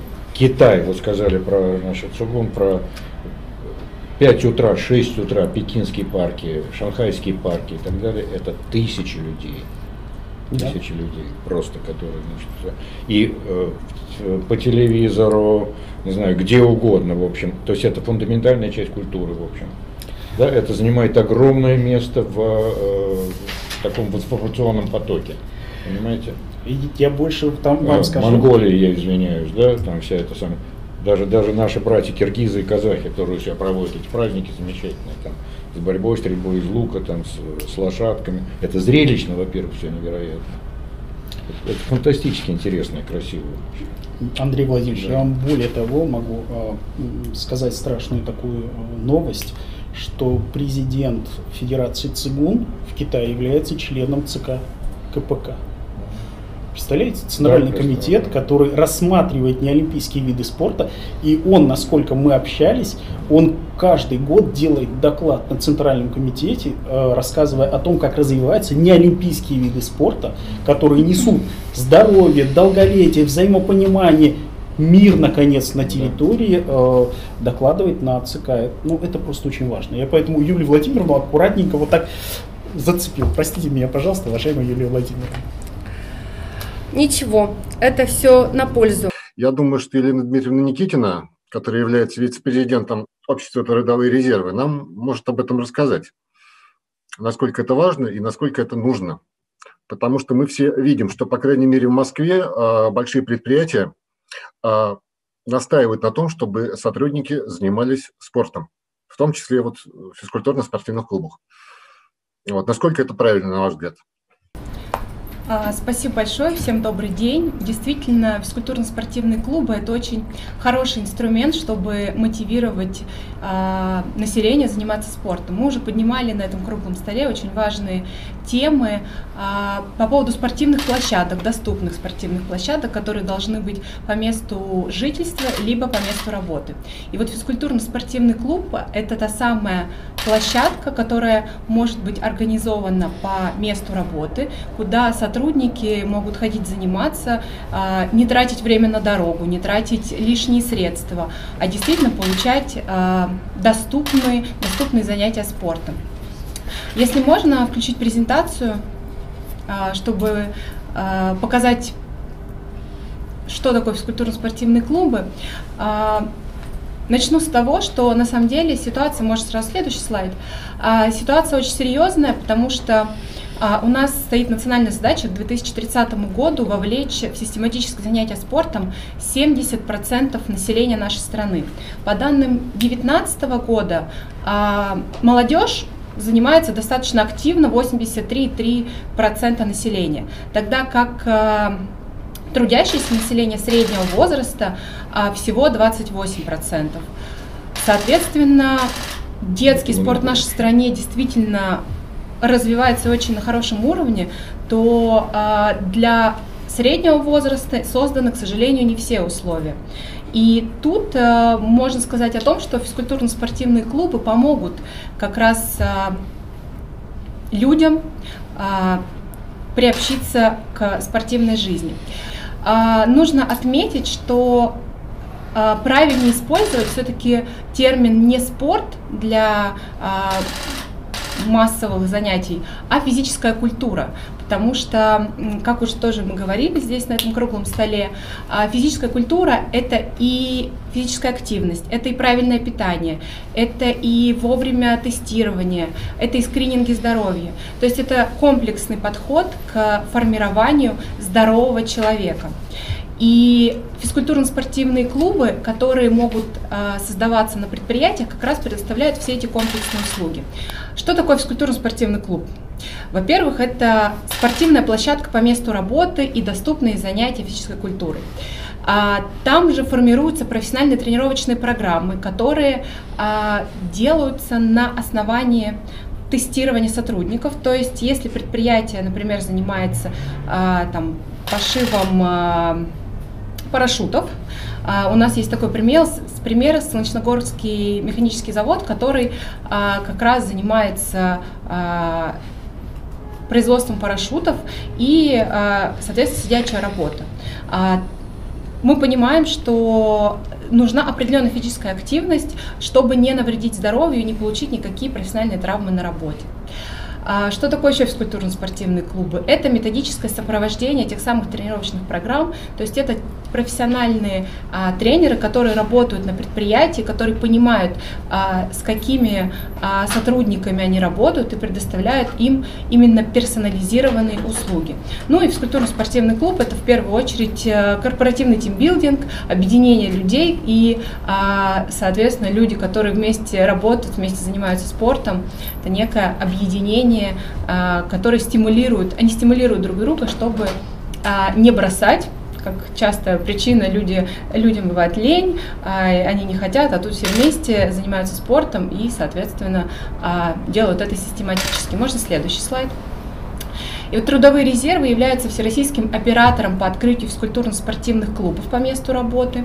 Мы как раз организуем физкультурно-спортивную деятельность а, в компании, помогаем создавать улучшать спортивную инфраструктуру, оказываем финансовую поддержку физкультурно-спортивным клубам. И вот тут хотела остановиться отдельно, а, потому что на текущий момент а, у нас открыто 52 физкультурно-спортивных клуба, они растут, и в планах стратегических до 2024 года открыть 300 таких ФСК, чтобы стимулировать работодателей, стимулировать людей на местах, а, вовлекаться во всю эту культуру. Мы проводим всероссийский конкурс на лучший физкультурно-спортивный клуб а, и разыгрываем 1 миллион рублей, чтобы вручить именно на развитие этого клуба на каком-нибудь предприятии, в какой-нибудь компании. А, что нужно сделать? Всего лишь э, организовать и делать все, что вы делаете каждый день. Это заниматься спортом, а, организовывать тренировки, участвовать в соревнованиях внутри компании, участвовать во всероссийских соревнованиях а, и рассказать об этом нам. Надеемся, что такая финансовая поддержка поможет развиваться именно сети физкультурно-спортивных клубов, чтобы их появилось как можно больше на территории нашей страны. Вот только в марте открылось 5 новых клубов, два в Красноярске, два в Иркутске и один в Улан-Удэ. Надеюсь, что в апреле показ... наши показатели будут выше. А, вот так выглядят наши физкультурно-спортивные клубы, которые оборудуются, как я уже говорила, а, ориентируясь на те потребности сотрудников, которые а, есть на данном предприятии. Зачем открывать физкультурно-спортивные клубы? На самом деле а, вопрос очень актуальный.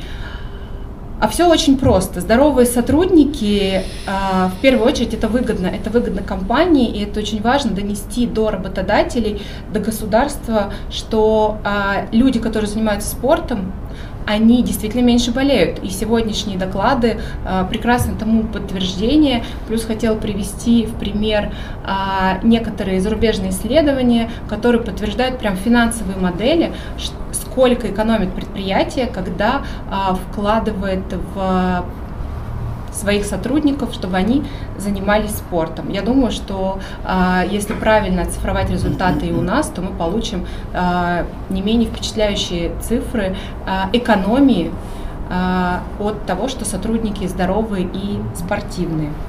Да, спасибо большое за возможность выступить на этом круглом столе.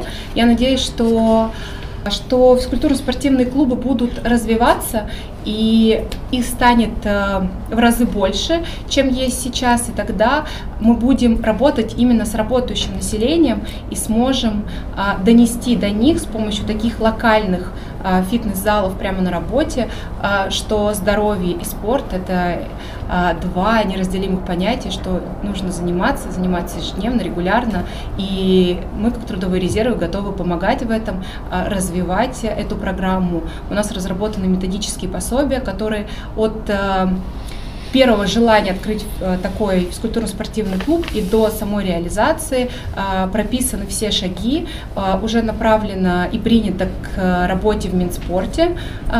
Эти материалы, они есть в открытых источниках на сайте Минспорта России и на нашем сайте трудовых резервов. Можно ознакомиться, почитать, посмотреть, как организовать такую деятельность.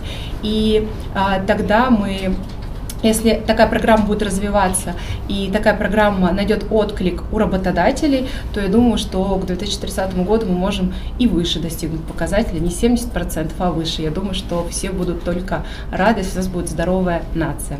Спасибо большое. Мне приятно, что вы э, включили в свой доклад те вопросы, которые мы с вами предварительно обсуждали по поводу экономики и э, здоровья э, работников предприятий. Это действительно очень важно, и я так полагаю, это интересная тема, должна развиваться экспертным сообществом в том числе, чтобы предприятия могли понимать, насколько экономически важно заниматься и вкладывать, э, развивать корпоративный спорт и вкладывать в это деньги деньги. А у меня к вам такой вопрос. Вот инновационные виды спорта. Коротко только, а то мы уже выходим из графика. Расскажите что-нибудь, какой-нибудь пример.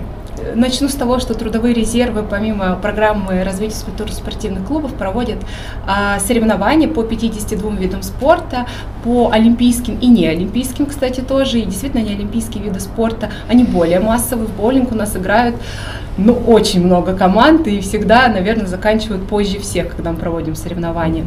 А что касается инновационных видов спорта, то а, сейчас очень популярный это киберспорт, а, который, в принципе, все обсуждают, но расскажу о таком виде спорта, наверное, который многие еще не слышали, это дрон-рейсинг.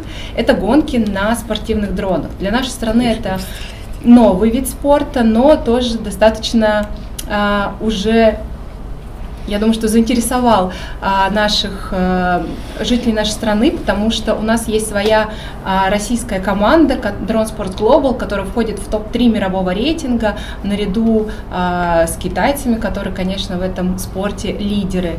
И гонки на дронах это как раз то самое сочетание моторики, реакции и новых технологий, которые позволяют привлекать молодежь и заставляют их заниматься чем-то новым и интересным, то, что они еще не делали. Мы проводим Гран-при России по дрон-рейсингу, где ищем а, талантливых ребят по всей России, которые могли бы а, и дальше защищать честь нашей страны на мировых первенствах. И в августе, в последние выходные августа у нас пройдет дрон-фестиваль, где приедут лучшие пилоты России доказать, что мир беспилотников на самом деле уже наступил. И я думаю, что такие виды спорта, если мы будем дальше придумывать и развивать, то опять же мы сможем вовлекать как можно больше людей. Не все любят бегать, но э, найдем для тех, кто не любит бегать, свой вид спорта, возможно, пойти погонять на дронах. Спасибо. Андрей Александрович Горбунов, а, руководитель телерадиокомпании Altex Media. На самом деле, э, у меня есть вопрос к моему коллеге, потому что, к сожалению, если э, раньше роль средств массовой информации в популяризации здорового образа жизни была как бы огромной, люди читали газеты, люди смотрели телепрограммы, то в последние годы э, идет такая тенденция, что многие газеты закрываются, многие уходят в интернет, а, и, соответственно, спортивные программы тоже все реже появляются на каналах. А как обстоит с этим дело в регионах? Как вам удается выживать? Спасибо большое. Добрый день. Э, прежде чем начать свой доклад, мне бы хотелось, в общем-то, остановиться на теме, которую поднял Дмитрий Аркадьевич очень больную тему поднял. И, пользуясь случаем, хочу выразить, высказать не только свое мнение, но и пояснить ситуацию, которая происходит на примере нашего СМИ. Вот вы знаете, журналистам, как и менеджерам, врачам, парикмахерам, инженерам, учителям тоже нужны деньги. Объяснять тут особо нечего. Для нас это не хобби, это основная работа, которая кормит нас и наши семьи. Нам хочется сеять хорошее, доброе, вечное, но большинство наших благих намерений по информированию населения, в том числе и преимуществах здорового образа жизни, о факторах риска и факторах, способствующих здоровью, разбиваются о проблемы финансирования. Ну, наверное, как везде, в муниципальных малых городах. Вот государственные муниципальные СМИ получают поддержку, а частные СМИ, тем более в малых городах, не получают и выживают сами и, конечно, тут существует дисбаланс, который, на мой взгляд, пора уже исправлять. Ведь именно в малых городах отношение к власти в целом и к здоровому образу жизни, в частности, формируется в основном за счет местных СМИ. Только мы можем на сегодняшний день э, противостоять тому, что творится той грязи, лжи, там, которой наполнен интернет. И вот в наши дни быть здоровым и сильным сложно, и это беда всех. Вот понимаете, что плохая экология, неправильное питание, малоразвитый спортивный сектор, недостаточное внимание со стороны государства и лень, и апатия, как говорили уже. Э, поэтому очень важно, чтобы СМИ формировала правильный взгляд на здоровый образ жизни, давала советы, как его вести, с чего начать, чем это может пригодиться и как это пригодиться может. Ведь мы понимаем, что здоровье нации – это не первые места наших российских команд в мировых соревнованиях, где основные игроки, легионеры – Э, о массовость спорта, вовлечение с раннего возраста в здоровый образ жизни всех слоев населения, закаливание, занятия физкультурой и спортом, соблюдение правил личной и общественной гигиены, правильное питание. Вот примером не, не могу обойти именно то, что примером служит программа ГТО, которая, которой в этом году исполнилось бы 90 лет, которая существовала 1931 по 1991 год и охватывал население в возрасте от 10 до 60 лет. Вот сдавая нормы ГТО, миллионы юношей и девушек приобрели всестороннюю физическую подготовку и закалку. Вот чтобы получить значок ГТО, нужно было выполнить ряд нормативных требований. Пробежать на скорость, проплыть, от, отжаться определенное количество раз, прыгнуть в длину, прыгнуть с вышки в воду, метнуть гранату, выбить из мелкокалиберной винтовки определенное количество очков, ну и тому подобное. А также, кроме этого, нужно было владеть умением и навыками в области гражданской обороны. А вот с распадом Советского Союза с 1991 по 2013 годы ГТО в нашей стране не существовало. 24 марта 2014 года президент Российской Федерации Владимир Владимирович Путин подписал указ номер 1721 о введении в действие с 1 сентября 2014 года в Российской Федерации Всероссийского физкультурно-спортивного комплекса «Готов к труду и обороне» вот программную и нормативную основу физического воспитания населения. Вот хочу заметить, что также президент поручил обеспечить культурно-просветительную деятельность для поэтапного внедрения в Российской Федерации Всероссийского физкультурно-спортивного комплекса ГТО. Вот их, мне хочется верить, наверное, не только мне, всем, что финансирование в рамках этой программы коснется и малых городов, и СМИ будут иметь возможность оказывать воздействие на различные возрастные группы, пропагандировать и информировать их о той важной роли, которую каждый человек играет в сохранении собственного здоровья и благополучия общества, и изменять сознание и поведение женщин, мужчин, подростков, вовлекая их в профилактические программы, регулярно информируя о преимуществах здорового образа жизни, улучшая знания людей о факторах риска и факторах, способствующих здоровью, убеждая людей в том, что внимательное и ответственное отношение к собственному здоровью Соблюдение принципов здорового образа жизни, осведомленность в вопросах профилактики заболеваний позволят каждому в корне изменить уровень и качество жизни в лучшую сторону. Но мы понимаем, что эпоха, в которой мы живем, наполнена стремительными изменениями постоянным прогрессом, новыми вызовами и новыми ответами. Развитие спортивной журналистики, я думаю, что пойдет по пути дальнейшей цифровизации, ухода в интернет, развития YouTube, соцсетей, подобных площадок. Ведь в каждой семье, у каждого человека сейчас можно встретить простейшие средства коммуникации – смартфон, телевизор, компьютер, планшет. А после объявления пандемии коронавируса население Земли постепенно начала переходить от старого уклада жизни к новому. И при помощи этих приборов с легкостью находить интересующую информацию. Вот важная задача СМИ – зайти на эти площадки для популяризации здорового образа жизни. И задача журналистов – войдя на эти площадки, оградить население от ложной, вредной информации, не дав подменить ее и направить людей по ложному пути, нести ответственность за публикованную информацию, привлекая к этому специалистов, формировать здоровый образ жизни общества, популяризируя именно его, этот образ жизни. Ведь актуальность темы, роль СМИ формирования здорового образа жизни, популяризация здорового образа жизни неоспорима, ответственна и очень важна. Вот сегодня здоровье людей находится под сильным негативным влиянием гиподинамии, вредных привычек и нездорового питания. Вот здоровый образ жизни людей должен стать важной ценностью, которая обеспечивает процветание, творческую реализацию, материальное, а главное духовное развитие. Ну вот это то основное, что я вижу, э, чем бы я хотел поделиться с вами и высказать свое мнение. Но если есть вопросы еще дополнительные, я готов их обсудить. Что хотелось бы спросить э, в завершении вашего доклада? Скажите, пожалуйста, вот как муниципальная СМИ на месте работающая фактически, э, когда последний раз освещали какое-нибудь спортивное мероприятие, вот лично у вас э, в вашей компании, Альтекс Медиа? Спортивное мероприятие мы освещаем. Мы освещаем, стараемся освещать. Вы понимаете, на сегодняшний день мы перед нами встает выбор, а что нам осветить, какую тему, потому что любая тема – это, в общем-то, наша работа, которую нужно оплачивать. И мы выбираем, и ни в коем случае мы не ставим на какое-то там э, вторичное там, э, рассмотрение вопроса именно спорт. Мы футбол, хоккей, э, лыжню России регулярно транслируем. Ну, в принципе, мы стараемся людям популяризировать именно наши, как вы говорите, российские э, виды спорта, показать на наших примерах. Вот понимаете, вот в больших городах, в больших э, муниципалитетах, в больших областных центрах можно выдавать любую информацию. У нас в малых городах другой критерий. Люди знают всех. Нам нельзя обмануть, нам нельзя э, дать ложную информацию, нам нельзя что-то приукрасить мы показываем то, что оно есть, как оно есть. И, в принципе, показываем то хорошее. Все равно у нас люди есть, которые занимаются спортом, есть люди, которые тащат на себе тоже, э, будем говорить, без э, финансирования, какие-то нагрузки свои, какие-нибудь детские команды, футбольные детские команды. Ну вот примерно так. Освещаем, освещаем, конечно. А какие, какие современные средства коммуникации вы используете вот, для канал в YouTube или, может быть, Instagram, Facebook? Мы, вот мы телерадиокомпания.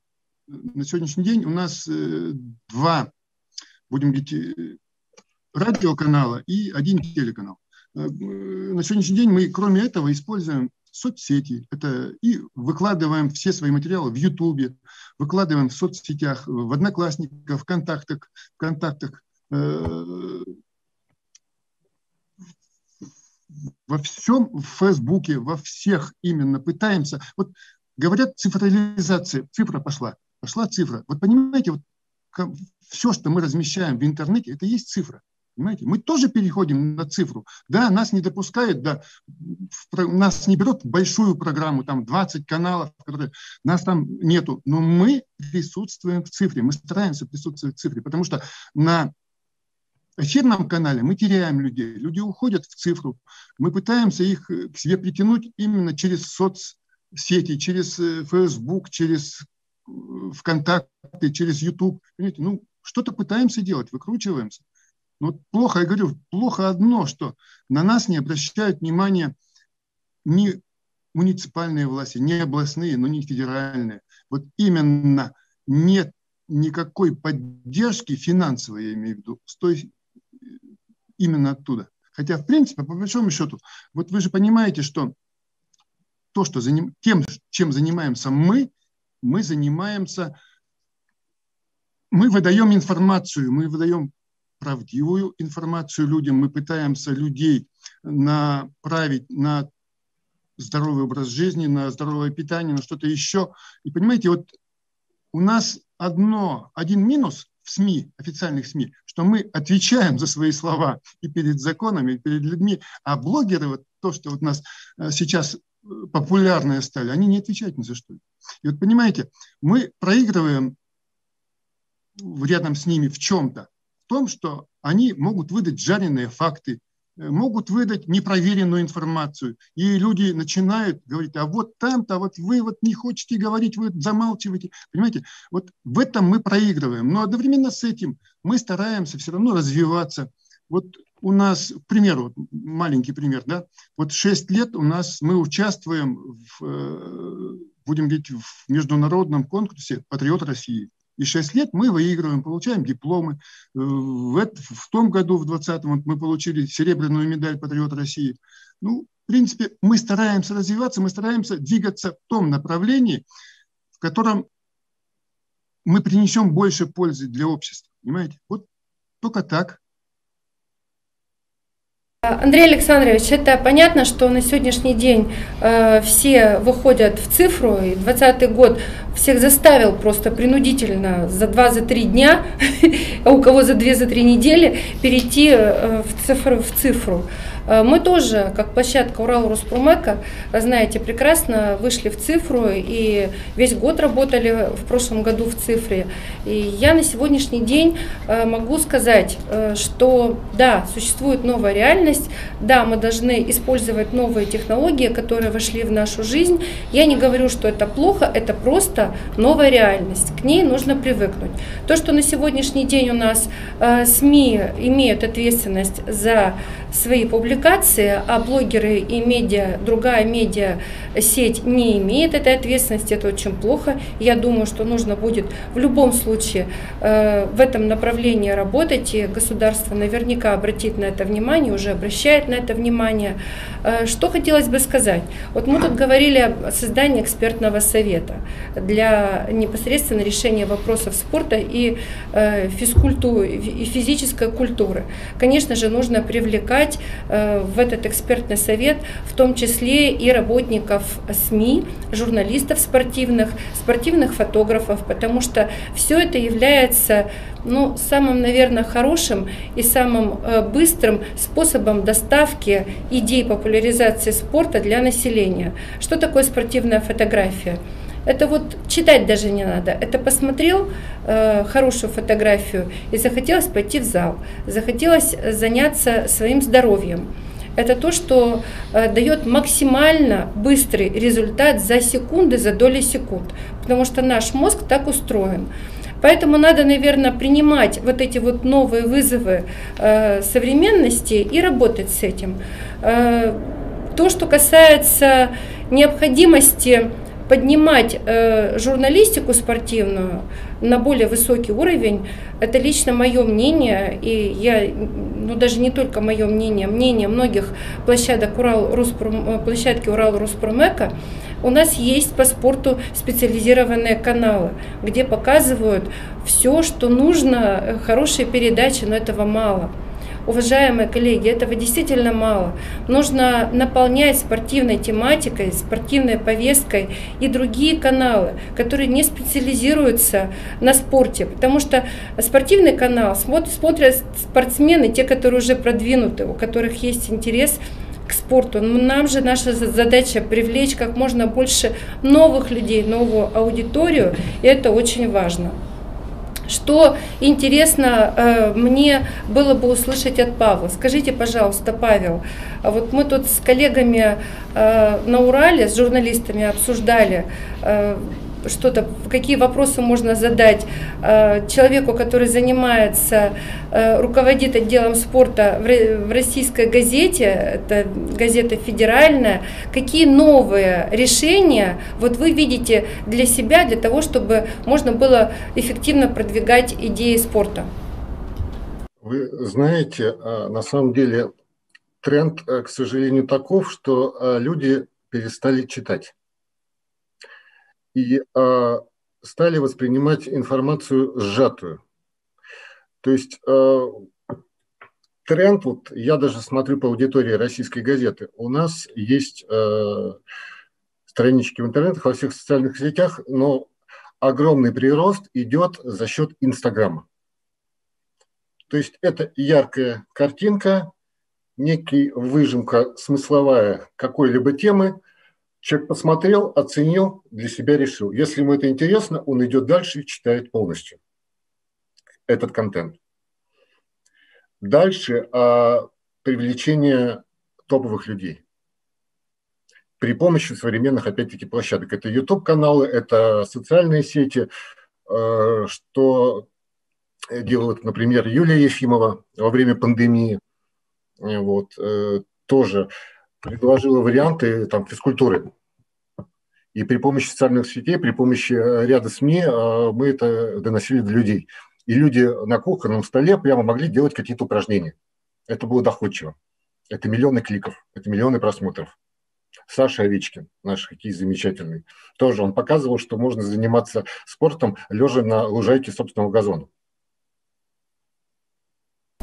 Вот. И, и, соответственно, а, я смотрю даже по Москве, по паркам. Если раньше молодежь собиралась а, поиграть на гитаре и попить пиво, сейчас все больше молодых людей приходят и занимаются скейтбордингом, скалолазанием, потому что появились скалодромы специализированные. Это просто, это доступно, это не требует э, больших денег. Это становится модным. Вот что важно.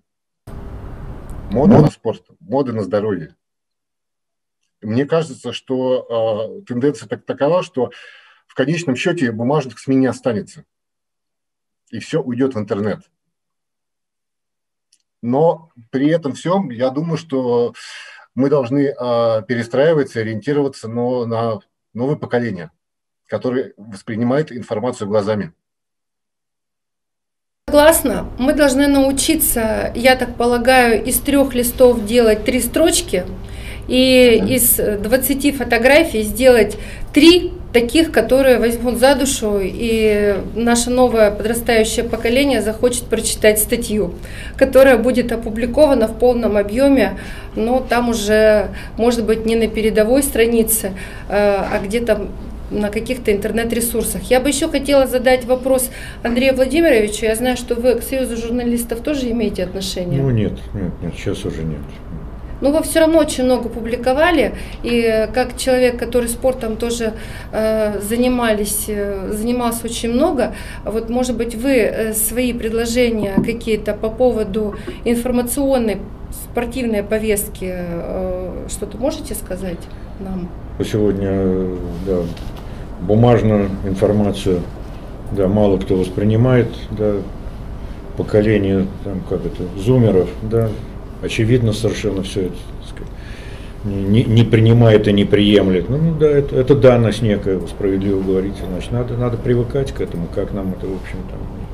А останется эта литература, она останется где-то на периферии, она займет свое место, толстые книжки, наверное, будут, будут какие-то сумасшедшие, которые эти толстые книжки, так сказать, держат, ценят и прочее, прочее, но то, что мы называем информацией, не переживание, а информация, да, будет, наверное, поступать прежде всего вот по этим каналам. И владение этими каналами, умение работать с этими каналами, конечно, в том числе и будущее во многом определит того, о чем мы говорим. Физической культуры. Мы сегодня не о спорте говорим, вот как Елена справедливо говорит, о физической культуре, да. Дмитрий Аркадьевич, э, в прошлом году вы э, охват ваших пользователей э, по Российской Федерации составил 215 миллионов.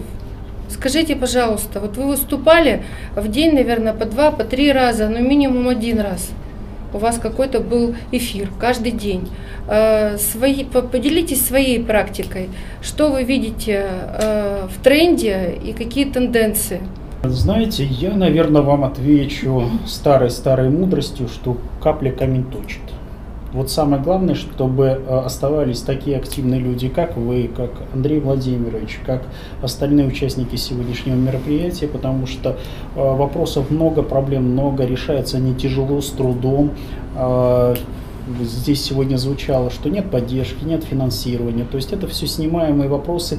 И вот здесь я хотел бы вас всех поблагодарить, э, потому что именно благодаря вашим совместным усилиям, благодаря ну, трудовые резервы, это вообще классика советская.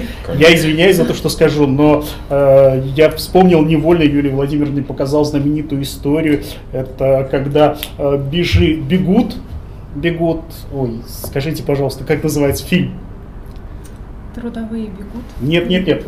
Трудовые резервы бегут, все бегут. Все бегут. Вот. А, да, да, да, да, да. да. Вы из какого, точнее, вы из какого общества? Трудовые резервы. А Динамо бежит, все бегут. Все бегут. Это бессмертная фраза э, Леонова, она, ну, наверное, должна стать нормой жизни, когда должны все бежать, должны все двигаться, и э, во многом то, что сегодня сохраняется активность, это вас, ваше совместное, совместное усилие, это ваша инициатива, это ваше время, это ваши деньги, я извиняюсь за то, что скажу, это ваша любовь к нашей родине, это ваше желание быть полезным нашей э, нации, нашей цивилизации, потому что ну, это, у нас другого выбора нет, поэтому хотел бы поблагодарить и за сегодняшний стол, ну а самое главное э, сказать простую вещь, что если э, такие люди, как вы, не остановятся, если э, будут они все так же проактивны, э, то я думаю, что нас ждет успех. Спасибо вам большое. Я уверена в том, что нас ждет успех, потому что прорыв все равно э, намечается. Э, мы потихоньку завершаем свою работу. Хочу выразить особую признательность Карпову Анатолию Евгеньевичу, Ольге Александровне Тарубаровой, э, тем, кто не смог присоединиться к нам из Министерства спорта, действительно пытались подключиться, но не получилось. Это все говорит о том, что э, спорт, физическая культура – это государственные приоритеты, и если у нас будет такое количество активных чиновников, позитивно настроенных на продвижение спорт и, спорта и физической культуры, такое количество экспертов – как вот, допустим, у нас даже, то, наверное, э, мы не просто все побежим, а мы прибежим к светлому будущему. Спасибо вам всем большое. И если есть еще что сказать у Павла, у самодератора, то прошу финальное слово. Причем блестяще ввели итоги, я подписываюсь под каждым словом. Самое главное, это, наверное, чтобы людей не терялся интерес заниматься спортом. Вот это, наверное, самое главное. И надо да. каждый день просто это доносить. До детей, до подростков, даже до стариков. Что это, это, это просто, что это здорово. Здорово жить.